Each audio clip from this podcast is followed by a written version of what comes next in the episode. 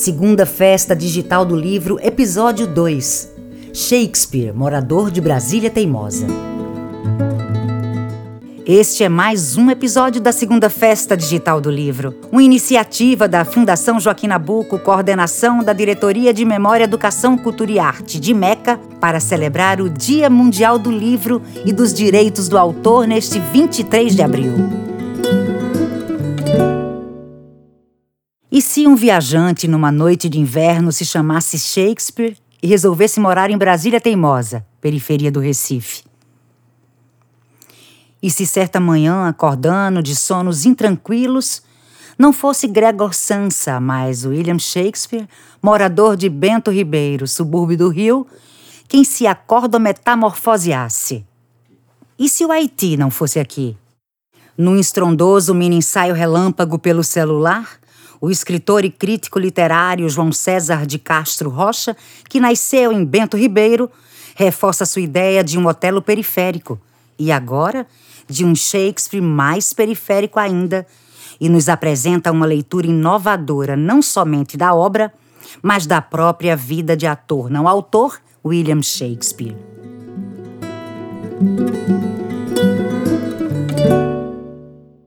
Nesta segunda festa digital do livro, João César apresenta uma ideia em cinco atos, revolucionária porque destruidora de clichês, evocando Belchior, que evoca Olavo Bilac, ora, direis ouvir estrelas. Em poema lido nesta festa, João César, sem perder o senso, inicia a caminhada sobre mundos todos muito visíveis. Como pode um leitor brasileiro? João César nos dirá, no entanto.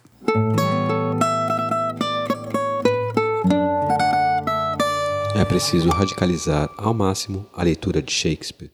William Shakespeare, um nome que é a metonímia do cânone da literatura ocidental, o seu próprio centro, um dos seus eixos definidores. Como pode um leitor brasileiro, um leitor latino-americano, sem dinheiro no banco das transações simbólicas internacionais, com quase nenhum ou talvez apenas um nome importante para partilhar do cânone da literatura ocidental, como pode este leitor se comportar diante de um nome como William Shakespeare? A minha aposta é simples e é muito pouco pascaliana. Como não temos nada a perder, trata-se de radicalizar ao máximo a leitura que podemos propor do bardo, de sua obra e, em parte, também de sua vida. Porque para um leitor brasileiro, a estratégia, a inspiração para uma estratégia diversa de leitura encontra-se num outro leitor, um latino-americano da Europa, um leitor polonês, o crítico Jan Kot. Jan Kot, num livro fundamental, Shakespeare Nosso Contemporâneo, renovou a leitura de William Shakespeare ao associar as suas peças com a situação que ele vivia numa Polônia dominada por uma ditadura que se caracterizava sobretudo pela capacidade de infiltrar agentes e de espionar os cidadãos e cidadãs o tempo todo. Pois bem, Jan Cote produziu uma leitura única de Hamlet. Ele chamou atenção para um fato que antes dele não, não havia sido assinalado com a mesma ênfase. Jan Cote mostrou que em Hamlet sempre há alguém observando alguém e duas opções surgem ou a pessoa que está sendo observada tem consciência da observação e age de acordo com este fato, com esta consciência. É o caso do famoso diálogo de Hamlet com Ofélia, na, no qual o diálogo no qual o príncipe da Dinamarca é particularmente grosseiro e ofensivo com sua amada. Mas ele assim age porque ele sabe que o pai de Ofélia e Cláudios, o seu tio, estão escutando a conversa. Ele se sente traído porque Ofélia teria entrado no jogo dos seus inimigos. Há uma cena fundamental na peça, no meio da peça, exatamente na sua metade, quando Hamlet faz introduzir o teatro dentro do teatro.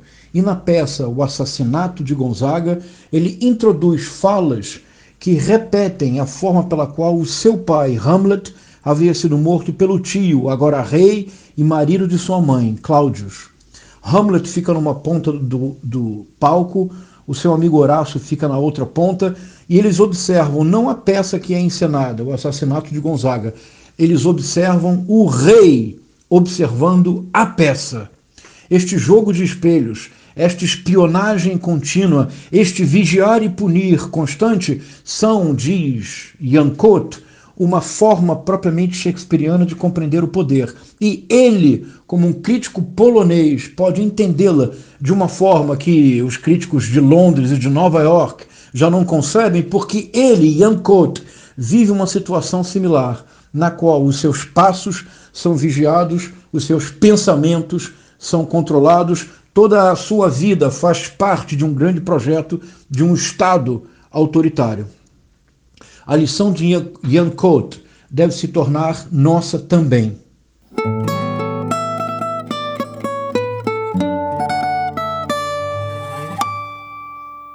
Por que não ler na obra de Shakespeare algo que de fato nos pertença? Isto é, por que não tornar William Shakespeare contemporâneo da nossa situação? Por que não ler nas peças de William Shakespeare algo que nos pertence mais do que pertencerá ao próprio centro, ao próprio centro da cultura ocidental que estabeleceu William Shakespeare como cânone? Radicalizemos, portanto, a nossa leitura. Eis a minha proposta. Precisamos ler em William Shakespeare a precariedade que dominou o período elisabetano. Precisamos resgatar em William Shakespeare a instabilidade radical que por um tempo foi a marca da Inglaterra elisabetana. E eu me explico.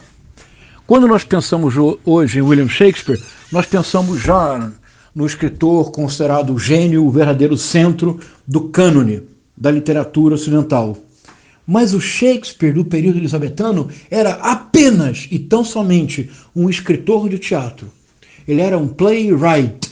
Ele não era sequer considerado um writer, um writer, um escritor, um autor, porque o autor de teatro, aquela pessoa que escrevia peças de teatro, não era considerado um escritor. Quando Shakespeare procurou ter o seu primeiro patrono, ele precisou escrever um poesia ele precisou produzir o seu primeiro livro de poesia, Vênus e Adonis, em 1593. Porque, como autor de teatro, nem sequer autor ele seria. Como escritor de peças de teatro, jamais ele conseguiria um mecenas, jamais ele conseguiria o status de ser um protegido. Portanto, o Shakespeare, escritor de teatro, está muito longe de ser o centro do cânone no período elisabetano, que nem cânone ainda possuía. E essa questão é particularmente séria. Quando Shakespeare escreve, vou dar dois ou três exemplos para explicitar o que eu estou pensando e de que maneira nós, brasileiros, podemos nos apropriar de Shakespeare e ver em Shakespeare algo muito próximo ao que vivemos hoje. Passo a passo. Na biblioteca de Oxford, a Universidade de Oxford e a Universidade de Cambridge já existiam.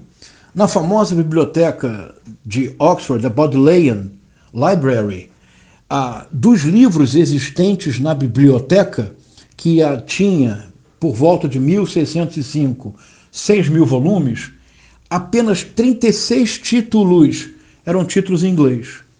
Todo o restante eram títulos em latim e grego, com predominância para o latim, que era a língua a, mais usada em termos de cultura. O próprio Shakespeare foi fundamental para que a língua inglesa atingisse sua forma definitiva, junto com a famosa, a famosa tradução feita durante o, o reinado do, do rei James, a Bíblia do King James, a Bíblia do rei James junto com o teatro shakespeariano, são os dois modelos finais para a plasticidade definitiva da língua inglesa. Mas atribui-se a Shakespeare a invenção ou a colocação sistemática em uso nada, de nada menos do que 1.700 palavras. Isso quer dizer que não haveria língua inglesa sem William Shakespeare, por assim dizer. Machado de Assis, numa belíssima crônica em homenagem a Shakespeare, é, diz algo que é muito, muito impactante. Ele diz assim: Todas as línguas podem perecer, muitas já pereceram.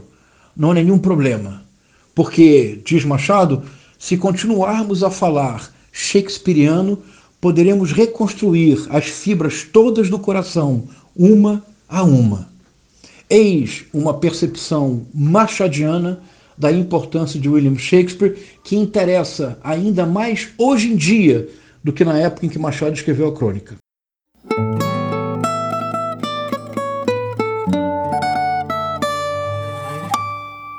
William Shakespeare e o Brasil de Machado de Assis.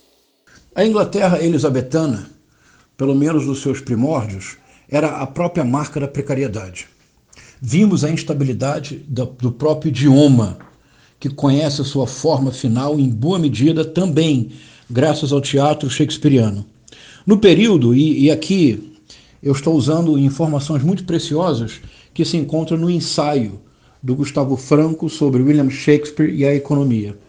No período entre 1558 e 1603, os pesquisadores listam pelo menos duas dezenas de moedas inglesas. A própria moeda inglesa não havia, não havia ainda atingido a sua definição final. O próprio idioma inglês estava em transformação, mas a Inglaterra elisabetana poderia não ter se desenvolvido como, ela, como nós sabemos que, ou, que foi o seu desenvolvimento. Eu posso ser mais preciso no que eu estou dizendo. Em 1588, o grande império da época, o Império Espanhol, preparou, preparou uma armada para invadir a Inglaterra e para impor o retorno do catolicismo como religião oficial na Inglaterra, a fim então de acabar com o anglicanismo que havia sido imposto pelo rei Henrique VIII. Em 1588, a, a, o Reino da Espanha manda para os mares a chamada Invencível Armada. E, de fato, se a Invencível Armada tivesse chegado às costas inglesas, hoje nós não estaríamos falando da Rainha Elizabeth, tampouco de Shakespeare. Sabemos que a Invencível Armada foi derrotada não pelos ingleses, mas pelas condições naturais. Houve uma terrível tempestade que dizimou mais de metade da Invencível Armada, que assim nem sequer chegou às costas inglesas. A partir daí foi possível pensar no futuro império inglês. Surgiu então no teatro elisabetano um gênero, um gênero de um novo gênero, o history play, a, o drama histórico, cuja principal função agora que o futuro era possível, a principal função do history play era tratar de glorificar o passado, o passado das monarquias inglesas. Eram, portanto, peças históricas cujo enredo principal girava sempre em torno das, da, da formação das monarquias e das dinastias na Inglaterra. Shakespeare, como autor de teatro, principia escrevendo History Plays. Ricardo III é um dos seus mais famosos dramas históricos. Mas, como sempre Shakespeare fez, ao apropriar-se de um gênero que estava em voga e que ele então adotava, ele o transforma desde dentro. Em Ricardo III, a, a, o drama histórico shakespeariano é sempre cada vez mais play e sempre cada vez menos history, num movimento, aliás, muito próximo ao que o nosso Machado de Assis realizou com a crônica. De igual modo, Machado de Assis transforma a crônica no Brasil, porque para Machado a crônica é cada vez mais linguagem e cada vez menos fato ligado ao cotidiano. Mas sigamos explorando a precariedade como signo básico de um certo momento do período elisabetano. Esta precariedade é nossa.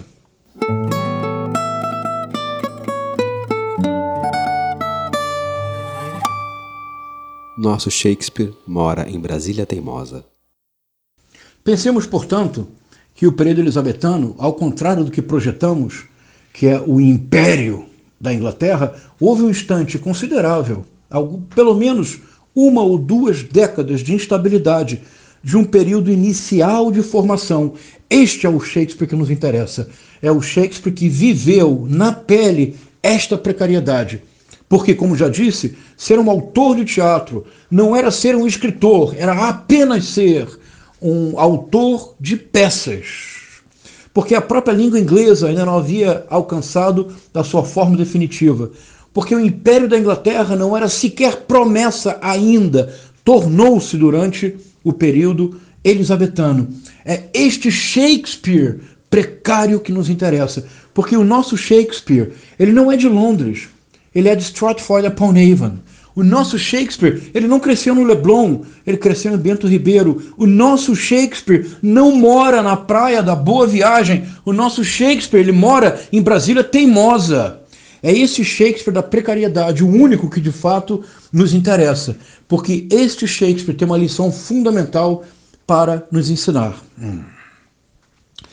Em 1623, tornou-se possível no futuro falar de William Shakespeare porque numa ação de amigos publicou-se o famoso First Folio, contendo 37 peças shakespearianas.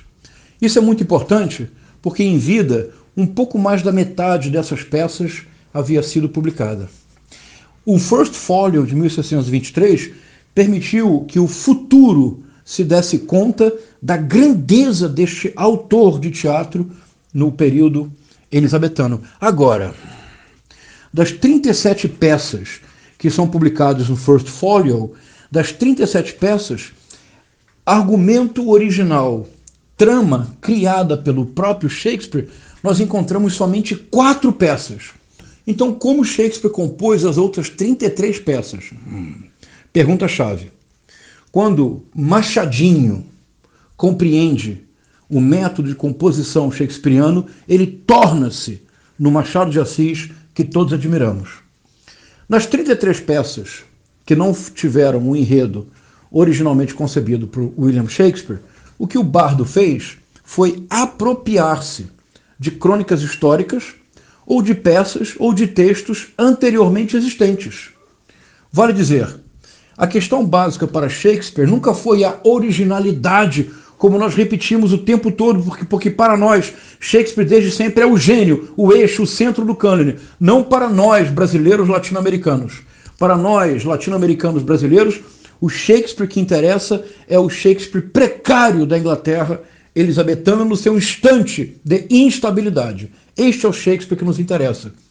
Portanto, em lugar da originalidade, o Shakespeare sempre investiu na complexidade na complexificação das fontes, das fontes por ele apropriadas. Um único exemplo, e um dos mais famosos: Otelo, a tragédia do Mouro. Otelo é um pequeno conto de um autor italiano chamado Giraldi Cinthio. É um pequeno conto em que toda a história, toda a história já está lá desenvolvida, inclusive os personagens. No conto do Giraldi Cinthio, que foi traduzido para o inglês, e, uma, e o Shakespeare leu o conto em, na tradução para o inglês e desenvolve o conto ao máximo na peça, o que o Shakespeare fará é que o que no conto é maniqueísmo e binário, o Shakespeare transforma em complexo e plural. Mas é sempre assim que Shakespeare agiu. Shakespeare sempre agiu complexificando as fontes por ele apropriadas livremente. Em mais de uma peça, Shakespeare combina duas fontes, dois contos, um poema, uma referência bíblica, um texto, um trecho de uma crônica histórica e junta na sua composição.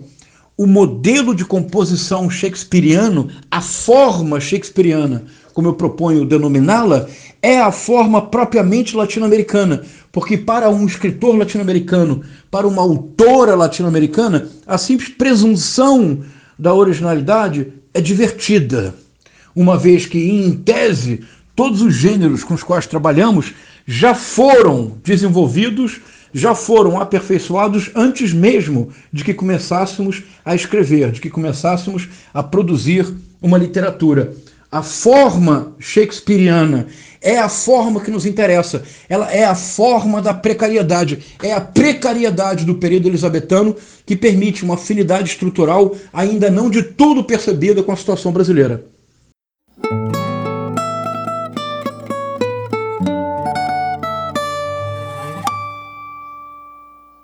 Neste quinto e último ato, o professor João César explica esse homem precário evocando agora outro poeta, Mário de Andrade. Esse homem é brasileiro que nem eu. Eu disse que o Shakespeare que interessa para um leitor brasileiro latino-americano é o Shakespeare que veio de Stratford upon Avon, não de Londres. É o Shakespeare que, antes de ser escritor, foi ator, uma profissão de todo desvalorizada no período elisabetano é o Shakespeare, que é o único escritor de teatro do período elisabetano que não frequentou a universidade, não foi a Cambridge, tampouco a Oxford. É o único, portanto, que não era um university wit. Por isso mesmo, por muito tempo, duvidou-se de que este William Shakespeare de Stratford upon Avon poderia ser o autor das peças. Puro preconceito de classe. Não se compreendeu o mais importante. William Shakespeare, em função mesmo de sua precariedade, pôde ser o que Christopher Marlowe, Ben Jonson, Thomas Keed, Robert Greene jamais seriam, porque afinal de contas, como diria o Marco Antônio da peça Júlio César, porque eles são homens muito honrados. Eles são muito honrados. Shakespeare, aquele que veio de Stratford upon Avon, cujo pai havia perdido tudo, cujo que tem sete anos, que ninguém sabe exatamente o que aconteceu na vida de Shakespeare, que dizem que a primeira tarefa que teve no teatro foi ser uma espécie de guardador das carruagens dos que chegavam para assistir a peça. Se não é verdade, se não é vero, é bene trovato. Que assim seja. Que depois ele torna-se ator, essa figura tão desprestigiada no período elisabetano, até que principia a escrever dramas históricos. É um homem de teatro, é o primeiro homem integral de teatro da cultura ocidental. Ele vivia no teatro. Ele conhecia os atores para os quais ele escrevia, ele conhecia os corpos dos atores, ele escutava as vozes dos, dos atores. Com eles, Shakespeare almoçava, jantava, compartilhava quartos, compartilhava casas. Shakespeare escreve para um palco que ele ajudou a construir com as próprias mãos, um palco no qual vivia, assistindo, vendo a reação da plateia, modificando a sua peça de acordo com a reação da plateia. Nunca houve antes de William Shakespeare um homem tão visceralmente ligado a uma atividade, ao teatro. Este é o William Shakespeare que nos interessa. Ele veio de Stratford upon Avon ele principiou uh, guardando as carruagens dos que chegavam ao teatro. Ele ingressa no teatro como ator, até tornar-se escritor, diretor, encenador, homem completo e integral de teatro. O mais completo que até então havia existido, que não era um university wit, não frequentou a universidade. Este Shakespeare precário, cuja autoria foi tantas vezes questionada precisamente em função de sua precariedade. Este Shakespeare, como diz o belíssimo poema do Mário de Andrade, tão importante para o momento que vivemos, os dois poemas acrianos. Este Shakespeare é brasileiro que nem eu. Radicalizar a nossa apropriação dos grandes nomes do cânone é a liberdade que a nossa situação precária nos autoriza. Na verdade, nos convoca. Que esta leitura de William Shakespeare seja também uma forma de prestar solidariedade às famílias, aos conhecidos, às conhecidas, aos amigos, às amigas dos mais de 370 mil brasileiros e brasileiras que, infelizmente, perderam sua vida na atual crise da Covid-19. Saberemos superar este momento atual e saberemos, com a ajuda com o estímulo de um autor como William Shakespeare, transformar a precariedade contemporânea em promessa para o futuro. Viva William Shakespeare!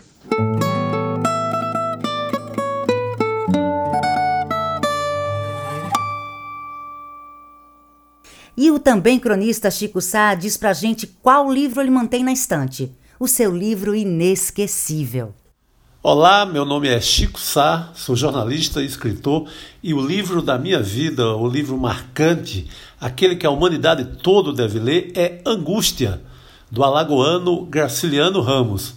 Alagoano, vírgula, porque ele era também meio russo. Quem lê os russos vai entender o que eu estou falando. Conta a história de Luiz da Silva, um funcionário público ali com um juiz agoniado, cheio de aperreios, que tem acabado de perder a, a, a noiva Marina e está ali com um bocado de interrogações existenciais e alguma cachaça também na cabeça. Leiam Graciliano Ramos. Se pudesse, abandonaria tudo e recomeçaria as minhas viagens. Esta vida monótona, agarrada à banca das nove horas ao meio-dia e das duas às cinco, é estúpida. Vida de sururu, estúpida. Quando a repartição se fecha, arrasto-me até o relógio oficial, meto-me no primeiro bonde de Ponta da Terra. Que estará fazendo Marina? Procuro afastar de mim essa criatura. Uma viagem, embriaguez, suicídio. Penso no meu cadáver, magríssimo, com os dentes arreganhados, os olhos como duas jabuticabas sem casca, os dedos pretos do cigarro cruzados no peito fundo.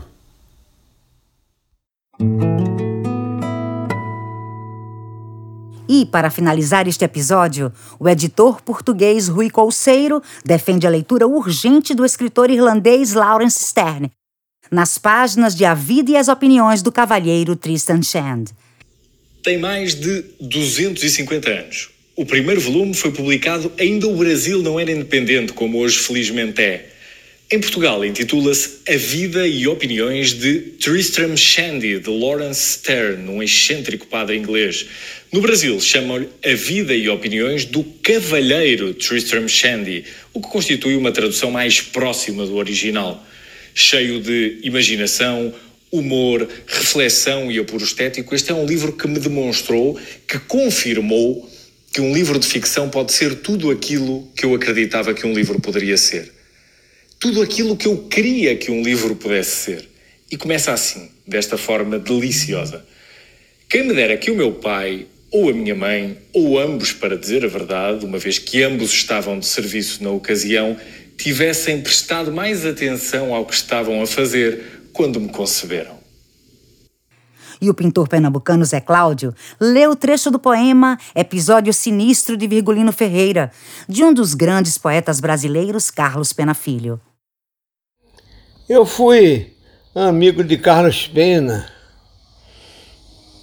Ele andava com um agente de noite, saía pela rua eu, ele, Zé Cochicho, ele era muito mangador de todo mundo e, e brincalhão.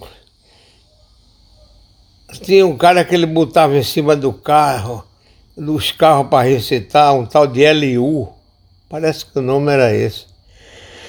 E, e por isso, porque é, tem, é, tem essa ligação, e é um trecho realista, diferente daqueles jogos de palavras